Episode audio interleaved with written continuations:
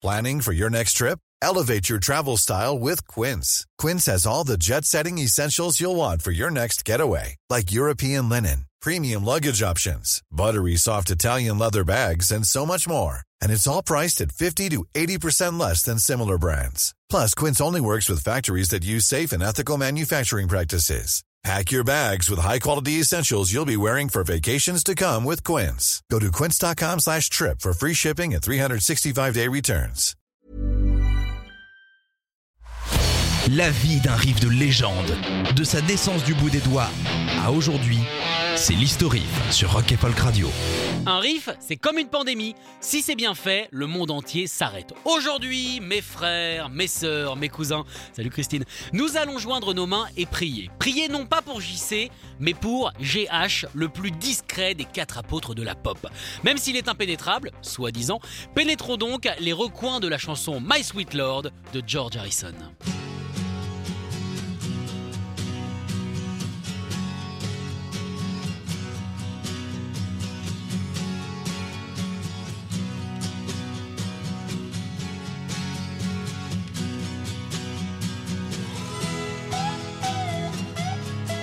Sorti le 23 novembre 1970, ce single se trouve sur le troisième album solo de George Harrison et surtout le premier après la mort des Beatles. Rip Petit Ange parti euh, bah là quand il fallait pour le coup. Il s'appelle All Things Must Pass. Bon après, quand on voit le personnel de cet album, on va dire qu'il y a vraiment solo et solo quoi. C'est simple, la dernière fois qu'on a vu un casting aussi prestigieux, c'était dans les Expandables. Bon, le talent en moins certes, mais les pecs en plus. Non, parce que si, euh, dans certaines situations, ça peut quand même faire la différence. George a réussi à ramener dans les studios d'Abbey tous ses amis. Eric Clapton, Ginger Baker, Peter Frampton, Ringo Starr, Billy Preston, Pete Ham ou encore Bobby Keys, le saxophoniste complètement taré des Rolling Stones.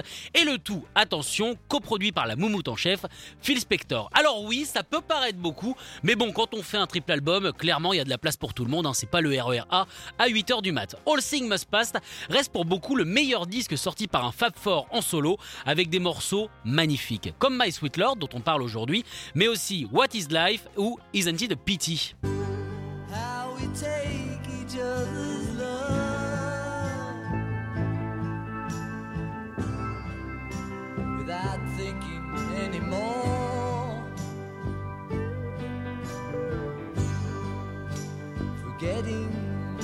get by. Nous sommes en décembre 1969. Enfin pour l'histoire hein, de la chanson. Non, non, ne paniquez pas. Sinon nous sommes bien aujourd'hui. Non, attends, je veux pas, je veux pas de mouvement de foule. hein. Nous sommes donc en décembre 1969. George Harrison est au Danemark avec ses amis Billy Preston et Eric Clapton. Ils sont tous les trois guests surprises au concert copenhagois de Delaney and Bonnies, un duo américain dans lequel Duane Allman vient de temps en temps passer une tête chevelue. Les trois copains s'ennuient ferme en attendant leur tour et décident donc de faire un baby-foot. Alors non, clairement pas, en plus il n'y en avait pas parce que c'est pas du tout danois comme jeu, donc rien à voir. Ils décident de se saisir dans leurs instruments et de commencer à jouer. Harrison improvise un petit riff sur lequel des mots comme Alléluia ou Hare Krishna viennent se greffer. Comme depuis de nombreuses années, il est en plein voyage spirituel, et d'ailleurs, les deux derniers singles qu'il a produits pour Billy Preston parlent d'un être supérieur. Il a lui-même déjà couché un gospel du nom de Me Lord qui se retrouvera également sur le même album.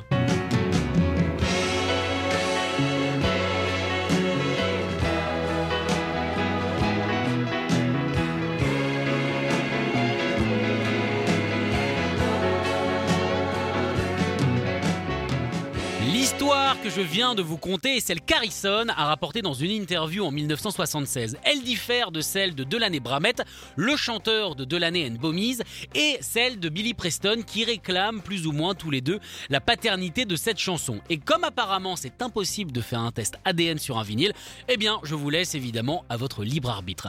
Direction maintenant Abbey Road, Harrison a des doutes sur cette chanson, My Sweet Lord. Il trouve que la chanson est un petit peu trop ouvertement religieuse et surtout que ce n'est peut-être pas à lui de la faire. Néanmoins, il décide de tenter l'aventure. Toudoudou, un vrai aventurier. Et qui dit aventure, dit un équipage. Et là, euh, bah c'est complet. hein. Euh, disons qu'on est quand même pas loin de la population du Luxembourg. Cinq guitaristes, dont Eric C, toujours fidèle au poste, deux pianistes, deux batteurs. Et une basse. Ouais, personne n'appelle jamais deux bassistes. Euh, non, mais tu sais pas pourquoi. La légende raconte que John Lennon a pris également part à l'enregistrement. Ce n'est évidemment pas le cas. Le miracle divin de cet enregistrement, c'est que tout ce petit monde ait réussi à jouer en harmonie sans qu'un instrument ou qu'un ego prenne le pas sur l'autre. Après, il y a quand même eu un gros travail de mix. Phil Spector a passé 12 heures juste pour mixer les solos, c'est dire. Mais en même temps, euh, pour lui, cette chanson restera sa plus grande expérimentation. Il voulait qu'elle soit parfaite en tout point.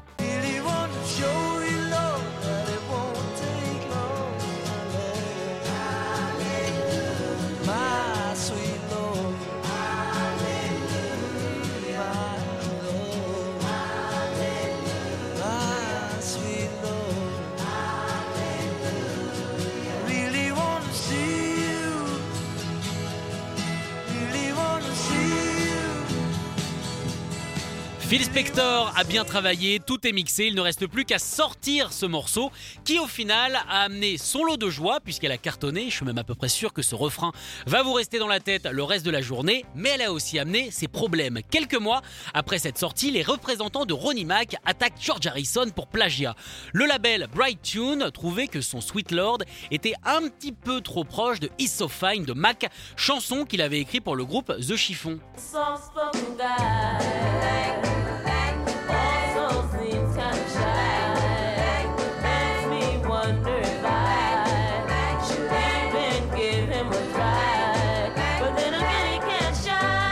C'est vrai qu'il y a quelque chose. Et pour le coup, George Harrison ne jouera pas à l'autruche en disant Ah bon, euh, j'avais pas remarqué. Il dira très vite Comment est-ce que je ne l'ai pas vu? Pour éviter un procès, Alan Klein, le manager des Beatles, a offert 40% des droits de My Sweet Lord à Brighton. C'est quand même une somme conséquente, mais le label a refusé. C'est donc à 23 février 1976 que s'ouvre le procès Harrison contre Brighton avec Bruce Willis dans le rôle de George et Timothy Chalamet dans le rôle de la chanson. Euh, rigolez pas, un jour ça risque d'arriver ce genre de truc avec Netflix, on n'est pas à l'abri. En septembre de la même année, Harrison est déclaré coupable de plagiat et devra s'acquitter de la somme de 1,6 million de dollars, soit trois quarts de ce que le morceau a rapporté. Alors on va pas aller jusqu'à dire que dès que les Beatles se penchent un petit peu trop près sur le cas de Dieu, ça crée des problèmes, mais bon, euh, disons que ça commence à se voir quoi. Retrouvez l'historif en podcast sur.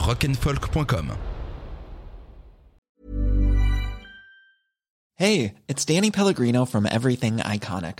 Ready to upgrade your style game without blowing your budget? Check out Quince. They've got all the good stuff shirts and polos, activewear, and fine leather goods, all at 50 to 80% less than other high end brands. And the best part? They're all about safe, ethical, and responsible manufacturing. Get that luxury vibe without the luxury price tag. Hit up quince.com slash upgrade for free shipping and 365 day returns on your next order. That's quince.com slash upgrade.